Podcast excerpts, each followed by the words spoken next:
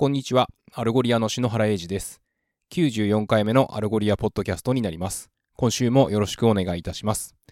先々週は Algolia のパリオフィスに出張していたため、こちらのポッドキャストをお休みさせていただきましたが、えーその出張の後半、もしくは帰りの飛行機の中で、えーコロナウイルスに感染してしまいまして、えー先週もホテルで、まあ、療養というか、まあ、隔離ということで、えーお休みさせていただいておりましたが、えまあ、ということで、え3週間ぶりのエピソードということになりますが、え今週は、え2つのトピックについてお話しさせていただきます。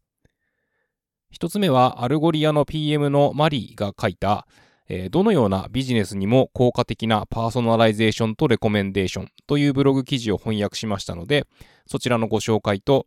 えー最近 Algolia のリソースページに、えーヒーローストーリーという2分間のインタビューが4つほど公開されていますので、まあ、今回はその中から2つピックアップして、どのようなことが語られているのかをご紹介させていただきたいなというふうに思います。それでは1つ目の、えーマリが書いた How any business can benefit from personalization and recommendations? という記事です。日本語にすると、どのようなビジネスにも効果的なパーソナライゼーションとレコメンデーションといった感じかと思いますけれども、まあ、消費者、私たちのような消費者にとって、えーとにかく情報や商品の選択肢が多い今日この頃と言いますか、ウェブサイトを訪れてエンドレスなスクロールをして、この商品とあの商品を比較してとかやってると、なかなか決め手がないというか、えーそれだけで疲れてしまって、最終的に購買するところまでたどり着かなかったり、まあ、とりあえず買い物カゴに入れてはおいたけれども、そのままになってしまったりと、えー言ったことが起こりがちであると思います。そこでレコメンデーションですよという話で、イギリスのファッションアパレルのジムシャークがAlgolia Recommend を活用して、2021年の去年の、まあ、ブラックフライデーでですね、えー注文率を150%増加させ、 add to cart 率も32%増加として、えー事例が紹介されております。まあ、あの、 Algolia 以外でもですね、YouTube で視聴されるコンテンツの約7割とか、Amazon で購買される商品の約35%、そして Netflix に至っては80%もの視聴がレコメンデーションによるものということです。より良いユーザー体験が、まあ、より良いビジネスの成果を生み出しているということで、まあ、こちらはウィンウィンと言えるのではないかと思いますけれども、えーまあ私たちがですね、その先日、 Algolia ブログで、まあ、 Algolia が Recommend をレコメンドするという、まあ、記事をこちらのポッドキャストのエピソード92でもご紹介させていただきましたが、Algolia のサービスは検索体験をより早く、より直感的で適切なものにするために設計されていて、これによってお客様とのインタラクションを改善するだけでなく、レコメンデーションもご活用いただくことによって類似するコンテンツ、関連商品やトレンド商品、よく一緒に購入されている商品などを、ま、こう推薦するということで、ページや検索を行ったり来たりするようなことをなく、欲しいものを見つけられるようにするということで、ユーザー体験をより効率化します。そしてさらにお客様がサイトを再び訪れたときに、そこに表示されるコンテンツは過去のお客様とのインタラクションに基づいて微調整され、まあ、そのことによって無限にスクロールを行ったり、まあ、ページからページへのジャンプ、えー複数の検索語でのクエリを繰り返すといったことをしなくても欲しいものや好きな、好きかもしれないものを見つけられるようにサポートします。では、お客様がよりよく、より豊かなオンライン体験を享受できるようになったとして、まあ、それを提供する企業側のベネフィットはといったところで、まあ、具体的な例が2つ紹介されています。え1つ目の例は、まあ、レコメンデーションがなかったとえーして、じゃ例えば、えーオフィス用の家具を販売しているウェブサイトを訪れて、ホワイトデスクというキーワードで検索したとします。そして、まあ、サイズもスタイルも様々な600件以上の検索結果が表示され、その中で、まあ、気に入ったものをクリックして、えーそこからまた戻るボタンを押して検索結果に戻ってと、えー言ったことを何度も何度も繰り返していくうちに、最終的には気に入ったものがあったかどうかすら思い出すことがもう面倒になってしまうというか、えー結局購買することなく他の、まあ、サイトに行ってしまうとえー言ったようなことになるのかなと思います。で、えー続いて2つ目の例としては、まあ、レコメンデーションの機能を備えているというようなウェブサイトで、えーお買い物客は、まあ、最初に気に入ったデスクをクリックすると、そのページからスタイルとかサイズとか、まあ、あの、属性が似ている商品にナビゲートされるようになっていて、えー、まあ、そこでレコメンドされた商品は、まあ、価格帯とか、えー、見た目も様々なもので、まあ、見ていて飽きるようなものではないと。えー、そして各ページにおいては、それぞれのコレクションの他の商品のリンクもあり、まあ、お揃いのキャビネットとか、えシェルフユニット、そして、まあ、よく一緒に購入される、まあ、商品のカルーセルなどが表示されるようになっています。まあ、つまりですね、えデスクを選ぶというだけでなく、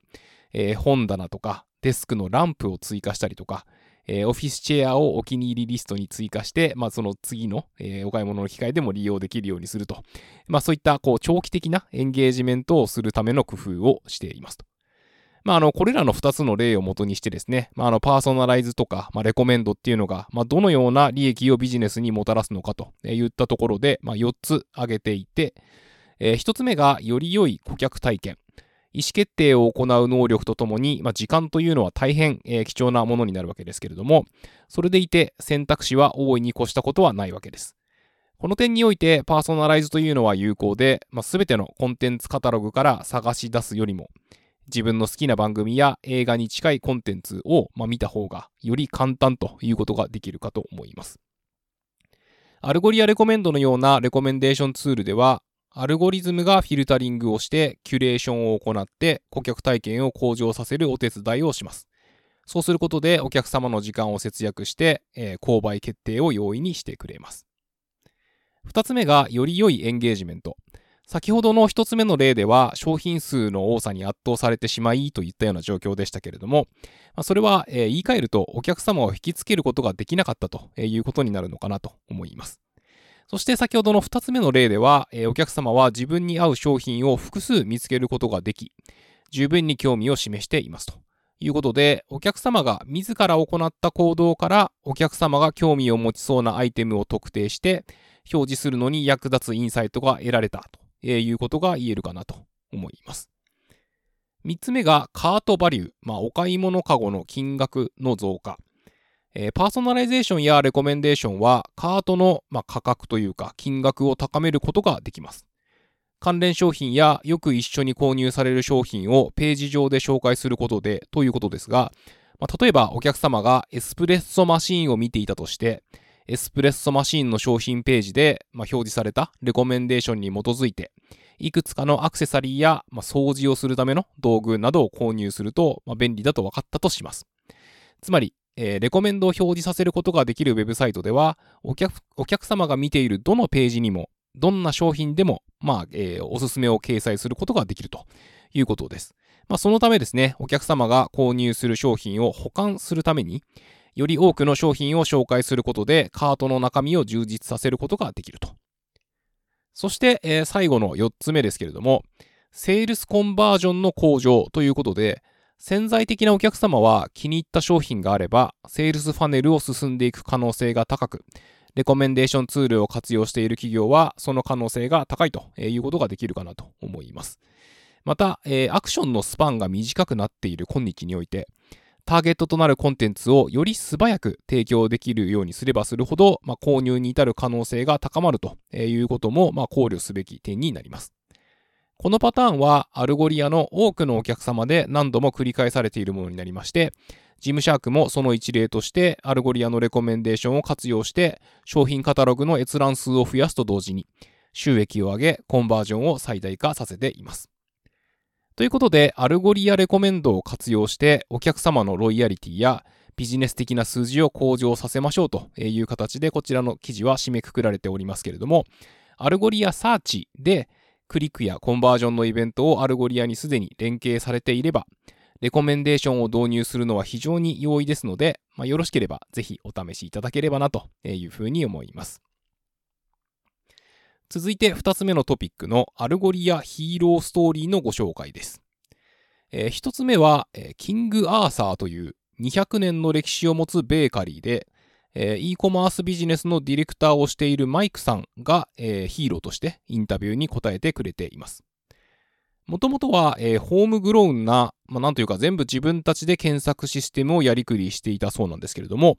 えー、様々なデータ、まあ、すなわちレシピとか、えー、ブログとか、まあ、そういったものをこう e コマースサイト上で横断的に検索できるようにしたくて、 Algolia を導入してくださったということで、まあ、そしてあの CMS として、まあ、 Acquia という企業が提供している Drupal というものと連携しているということでございます。簡単に、そして直感的に様々なコンテンツを、えー、まあ、高速にですね、検索できるようになったということで、高く評価していただいているようでございます。そして2つ目のヒーローストーリーは、 Everlane というアメリカのアパレル企業のソフトウェアエンジニアのアントン・ハリムさんがインタビューに答えてくださっています。 Algolia is just an incredible tool ということで、 Algolia を導入するまでは検索周りの機能を追加したり、 enhancement しようと思うと、まあ、数ヶ月とか何年っていう単位で時間がかかっていたそうで、まあ、それだけではなく、まあ、保守運用もしなければいけないし、えー、まバージョンアップとか、えー、パッチ当てといったことも、まあ、やらなければならず、まできればやりたくなかったと。えー、そして何より高いパフォーマンスを発揮する検索エンジンが欲しかったということで、もともとは SQL ベースだったところに Algolia を導入していただいたということで、まあ、それによってこうミリ秒の世界になって、まあ、とても速くなったと。また、 Algolia のサポートに、まあ、お問い合わせをいただく機会があるそうなんですけれども、まあ、あのー、お問い合わせしてから、えー、回答までの時間が短くてとても助かっているということをおっしゃってくださっています。まあ、こちらもインタビューのリンクはですね、えー、 Algolia .fm スラッシュ94に貼り付けておきますので、えー、よろしければご覧いただければと思います。ということで今週は以上となります。お聴きいただきありがとうございました。えー、来週もよろしくお願いいたします。